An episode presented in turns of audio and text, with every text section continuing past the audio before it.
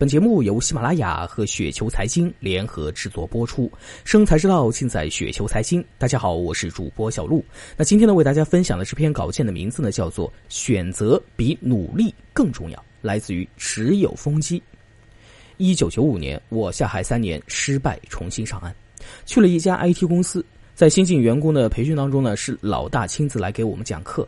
二十多年过去了，讲的内容呢，其实呢我都已经忘记了，但是唯有一段对话呢，我是记忆犹新的。他说：“你们正好是遇到了一个行业高速的发展期，如果两年内没有升职到经理的，那在公司的前途呢，基本是已经废了。”当时呢，我只是一个技术人员啊，心想怎么可能呢？但实际上呢，不到一年我就升了经理了，不到两年我就升了副总了。那现在呢？回想起来呢，除了是个人的努力外呢，最主要的是因为这个行业在高速的发展，公司跟着高速发展，部门不断的裂变，需要大批的管理干部。也就是说呢，选择比努力更重要。当然，如果你努力，在一个不怎么发展的行业呢，也有可能会受到提拔。但是你和一个市场每年都在翻倍增长的行业里的机会相比呢，概率呢就会小了很多。我们不是在讲故事啊，讲故事的、听故事的都喜欢讲、喜欢听这种小概率的故事。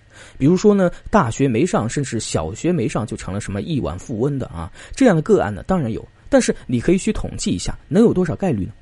同样在投资领域，也是选择比努力更重要。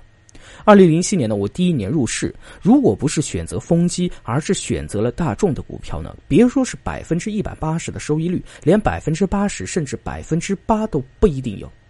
二零零八年的大熊市，更是最好的解释了选择比努力更重要。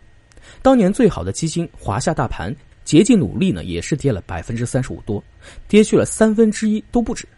而如果你当年选择的是债券，那么当年呢，企债竞价指数呢就涨了百分之十六点二五，是近十年来涨得最好的一年。那换句话说，如果你在零八年买的是债券，那么不管你买的是什么债券，就可以轻而易举的战胜当年最好的基金华夏大盘，而且呢还会有不错的收益。